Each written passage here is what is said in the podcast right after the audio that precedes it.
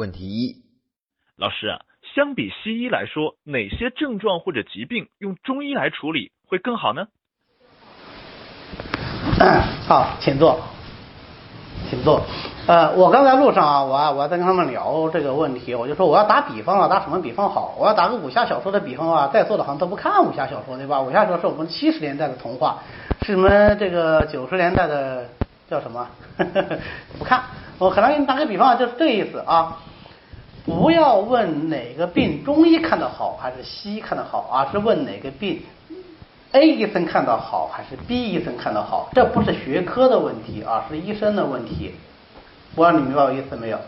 就是说，呃，你们现在都玩王王者荣耀，都都都有玩的吧？很多同学会玩吧？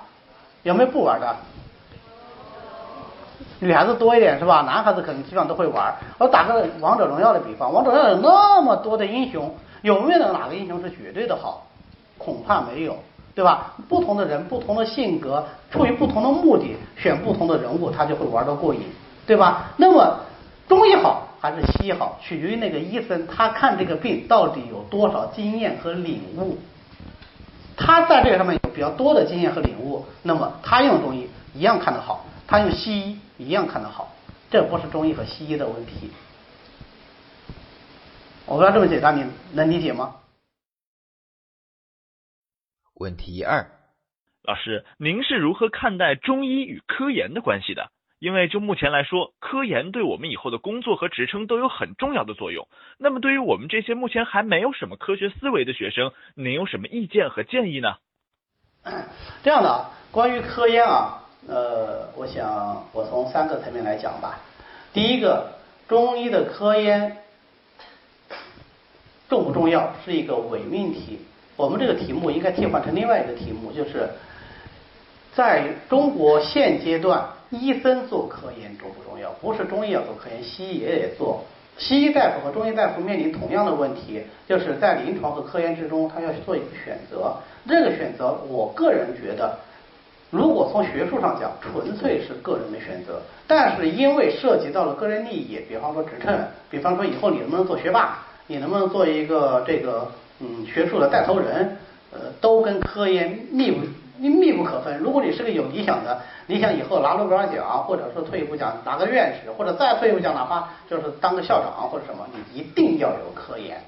那这种情况下，不是你喜不喜欢的问题，而是你必须得做的问题，对吧？既然你决定要做，那剩下的事情就简单了。那你在学习的过程中，就可以逐渐的去了解怎么去做科研。我个人认为，科研最重要的是科学的思维方法，就是说，你知道怎么样去获取一个科学的去获取一个科学的结果，结果是科学的，因为你的过程是科学设计的。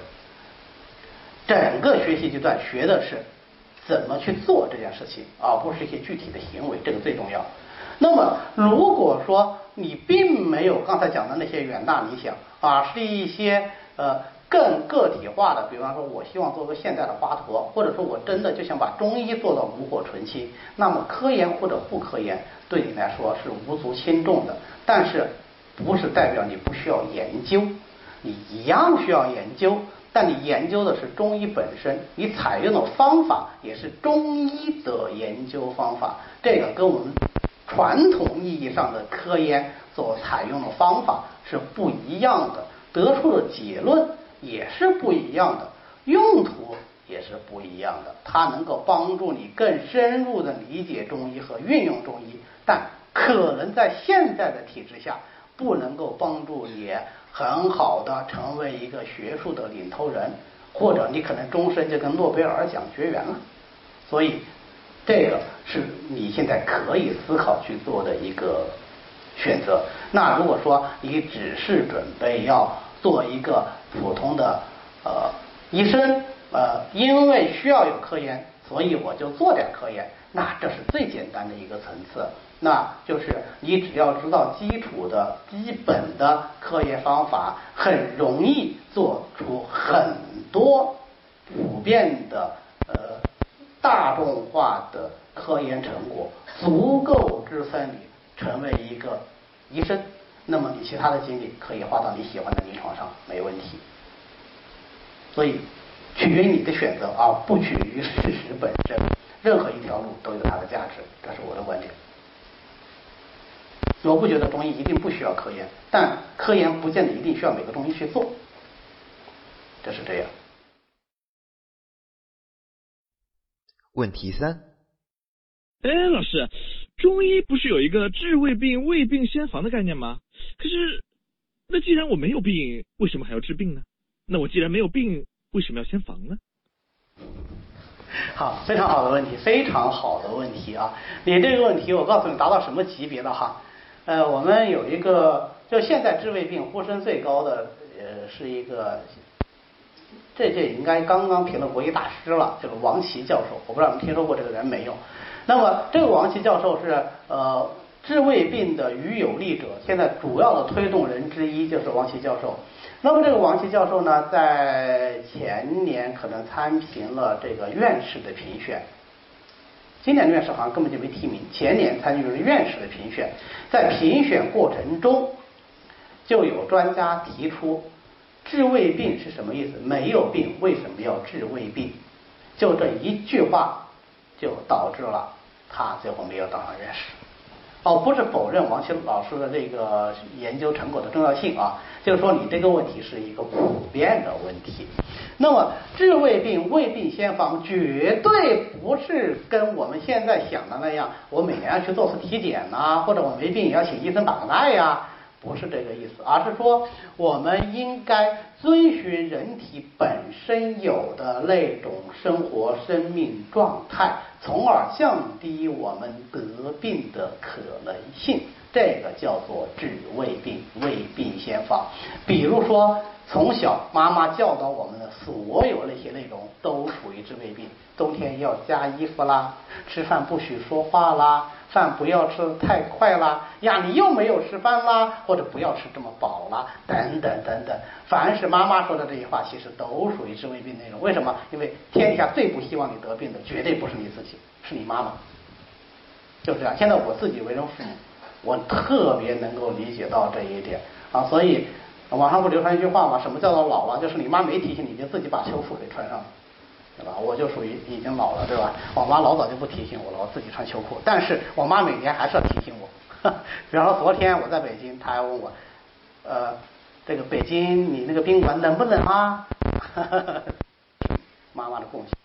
所以它是一种生活习惯，它是一种生活过程中的各种状态的调摄啊，不是说你要经常去找医生。那具体应该怎么做呢？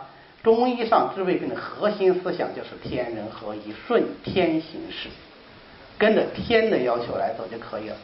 简单的说，就是饿了要吃，冷了要穿，热了要脱，理解了吗？粗略的说就是这么简单啊！我经常喜欢拿这个评书里打比方，就是评书里说傻子还有一句话叫做“吃饭不知道饥饱，穿衣不知道颠倒”，就是说吃饭不不知道自己饱了没饱就狂吃，然后就狂饿。然后穿衣服呢，一会儿啊特别冷，一会儿特别热，这就形容。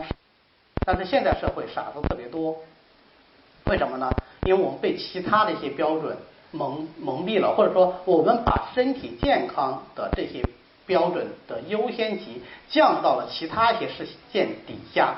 比如说我够不够漂亮啦，我够不够潮啦，嗯，或者是我够不够爽了。你比方说吃了辣椒以后会不舒服，但是很多人就。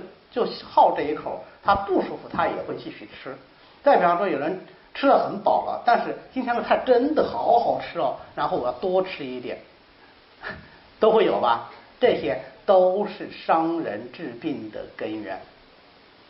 杜绝这些现象，就是治胃病，就是胃病先防，没有那么高大上。所以我讲，中医就是生活的体验。问题四。老师，您刚刚从中药方面讲了是怎么治病的。我觉得自古以来中药和中医是分不开的。比如李时珍编撰了《本草纲目》，但他本身也是一个医者。但是我们国家却提出了医药分离的综合改革。您觉得这个改革对中医、中药这两个专业的发展有什么影响吗？或者您是怎么看待这个改革的呢？不能妄议中央啊！这样两个层面的问题，两个层面的问题。第一个层面问题就是医药在学术上分家的问题，这是个大问题，而且这个问题从什么时候开始呢？从国民党提出来要废医存药开始，就一直存在了。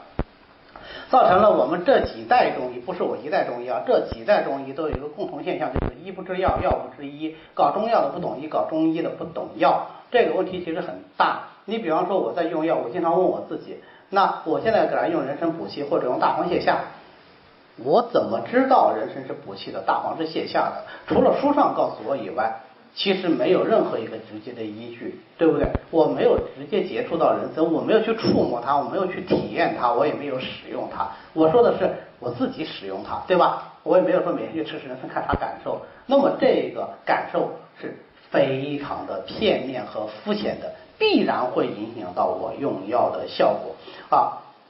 过去的医生不是这样，像刚才他举的这个例子，李时珍，李时珍，我们都认为他是伟大的药学家，这绝对是错误的。李时珍是伟大的中医学家。李时珍写的脉学专著《冰湖脉学》，现在是我们脉学的入门级教材，而且是入门级的规范化教材。就是说，《冰湖脉学》出来以后，脉学基本趋于统一。在此之前，江湖纷争，他的地位非常高。李时珍还写了《鸡精八脉考》。李时珍在《本草纲目》开篇还写了用药法相，这些都不仅仅是药学的内容。但是因为老外对李时珍的评价特别高，所以呢，我们就跟着把李时珍就说啊，药学专家。老外之所以评价李时珍的《本草纲目》。地位那么高，绝对不是因为他的本草学贡献，而是因为他的分类学贡献。李时珍的《本草纲目》对植物、动物、矿物等药材的分类，在当时的那个年代，这种分类思想是绝对前沿的，震惊了欧洲人，所以欧洲人才把它抬到那个高度而已。结果造成我们现在一样，医不治药，药不治医，这绝对不对啊，绝对不对。这是第一个层面。所以我们在学习的时候，我非常鼓励各位同学，如果是学医的，经常到药房去看一看。那么如果是学药的呢，大胆的去学医疗相关的东西，给你带来的想法，给你带来的冲击，不是一星半点。我们经常跟搞药的同学相交流的时候，完全是鸡同鸭讲，完全是鸡同鸭讲。我同学那个同学，他是。中药制剂专业的，我记得很清楚啊，就读硕士的时候，他中药制剂专业的，我是中医基础理论专业的，我们俩就完全没有共同语言，根本就讲不到一起去。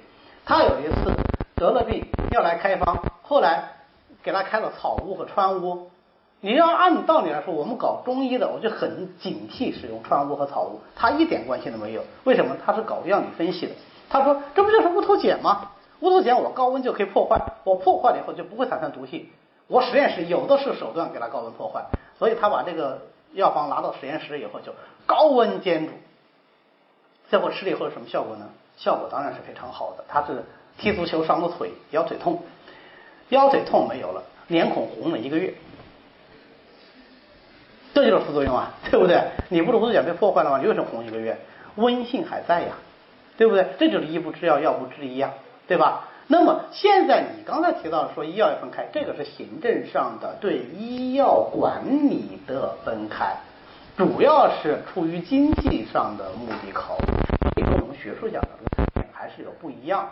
但是这个管理层面的分开，也必然会加剧学术层面的割裂。